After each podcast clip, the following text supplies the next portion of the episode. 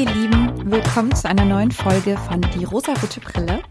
Mein Name ist Jenny und ich merke gerade, ich bin noch nicht ganz so richtig wach. Meine Stimme klingt noch sehr, sehr müde. Könnte daran liegen, dass es noch relativ früh am Morgen ist und ich heute noch mit niemandem gesprochen habe. Ihr seid damit also die Ersten. Es wird wahrscheinlich heute wieder eine sehr kurze Folge werden. Was aber okay ist, denke ich, wenn ihr noch Bedarf habt, könnt ihr ja sehr, sehr gerne nochmal die anderen alten Folgen hören. Ich möchte euch heute eine kleine Filmempfehlung geben. Und zwar geht es um den Actionfilm Prey, der seit August bei Disney Plus verfügbar ist. Der ist also noch relativ fresh und er gehört, wie ich erfahren musste, zur Predator-Reihe. Es gab wohl schon vier Filme zu Predator, beziehungsweise auch noch ein paar mehr zu den Alien Predator Filmen. Und Prey ist jetzt wohl ein Prequel zu diesen Predator-Filmen. Ich muss dazu sagen, ich habe nur Prey gesehen. Ich habe keinen der anderen Filme gesehen, weil mich so diese Alien-Sache, das ist irgendwie immer nicht ganz so mein Fall. Also um mich mit einem Alien-Film zu überzeugen, das muss schon knallen. Ich bin also relativ ahnungslos an Prey herangegangen. Der Film hat mich einfach gecatcht, weil die Vorschau und der Trailer einfach sehr interessant waren. Es geht um ein junges Kriegermädchen und bei sowas bin ich ja dabei. Ne? Also da können auch Aliens mit dabei sein, aber wenn ein junges Mädchen Asses kickt, dann hat man mich einfach. Also falls ich einfach gerade keine Ahnung von diesem Predator habe und jetzt hier Quatsch erzähle, ja, dann entschuldigt dies bitte. Ich versuche mich einfach auf Prey zu konzentrieren und euch da ein bisschen was zu erzählen. Die Handlung des Films spielt 1719 in den Great Plains der heutigen Vereinigten Staaten von Amerika. Wir sehen ein indigenes Volk. Ich habe auf Wikipedia gefunden, dass es die Comanchen sind. Ich hoffe, ich spreche das auch richtig aus. Aus diesem Comanchen Volk begleiten wir Naru. Sie ist, wie schon gesagt, ein junges Mädchen. Ich würde mal sagen, irgendwas zwischen 14 und 17. Oh Gott, Moment, steht das vielleicht irgendwo? Und ich habe es nicht gelesen. Nein, hier steht einfach nur die junge Frau Naru. Ja gut. Also das Alter ist jetzt von mir einfach geschätzt. Wenn ihr mehr Ahnung habt, sagt mir Bescheid. Naru ist auf jeden Fall so dieses typische Tomboy-Mädchen, um das jetzt mal auf die heutige Zeit zu übertragen, wenn es überhaupt geht. Sie ist ein sehr rebellisches Mädchen. Es ist so, dass es in der Gemeinschaft, in der sie lebt, bestimmte Regeln gibt für Jungen und Mädchen, für Männer und Frauen und sie diesen Regeln aber entgegentritt und rebelliert und auch das machen will, was die Jungs und Männer tun. Denn normalerweise ist es nicht so, dass Mädchen oder Frauen jagen gehen, aber sie tut dies. Sie hat sich das teilweise abgeguckt, selbst beigebracht, übt das auch und sie ist sehr schnell, sie lernt sehr schnell, sie hat ein sehr großes Wissen, sie kann ziemlich gut Fährten lesen, ist aber auch, ich sag mal, in diesen typischen Frauenaufgaben sehr, sehr gut. Also sie kann sehr gut Medizin herstellen, sie hat ein sehr gutes Wissen über Wundheilung, über Behandlung von Wunden, über Dinge, die man einnehmen kann, damit man keine Schmerzen hat. Sie ist ziemlich clever und sie benutzt das, um noch mehr zu lernen. Also eine ziemlich, ziemlich coole Protagonistin.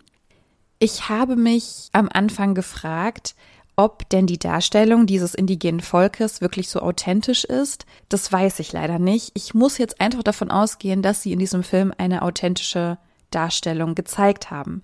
Es kann natürlich sein, dass das auch wieder für die Inszenierung ausgenutzt wurde und Klischees abgebildet wurden. Aber wie gesagt, das weiß ich leider nicht. Wenn ihr da mehr wisst, sagt auf jeden Fall Bescheid.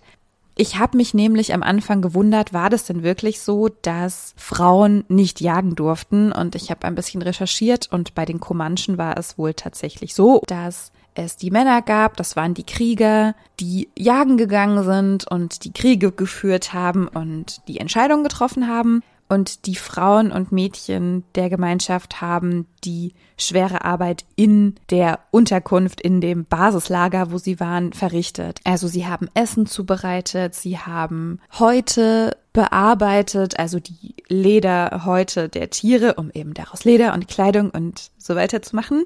Sie haben das Lager gebaut und instand gehalten.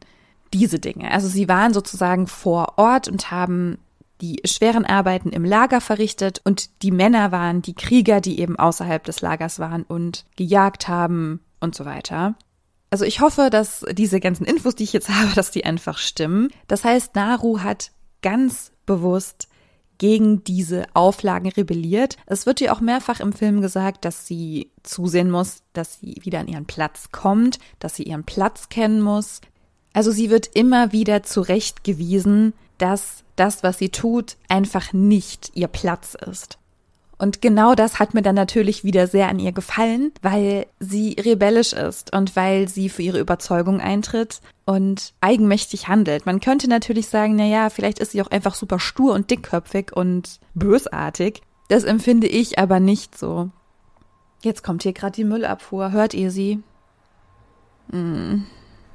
Ich mach mal gerade die Fenster zu. Okay, versuchen wir mal weiterzumachen. Ihr wisst, ne, es sind immer Geräusche da, Müllabfuhr ist am Start. Hier läuft das Leben. So.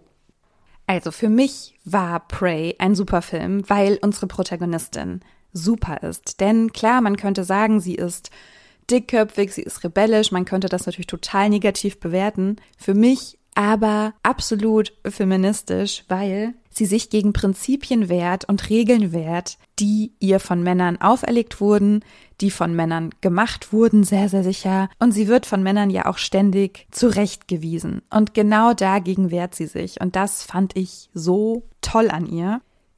Der Film ist übrigens ein ganz typischer Actionfilm. Also es kommt dieses Predator-Wesen, was ja wohl irgendwie auch ein Alien-Raumschiff-Ding ist. Also, okay, ich habe keinen Plan, ihr merkt schon.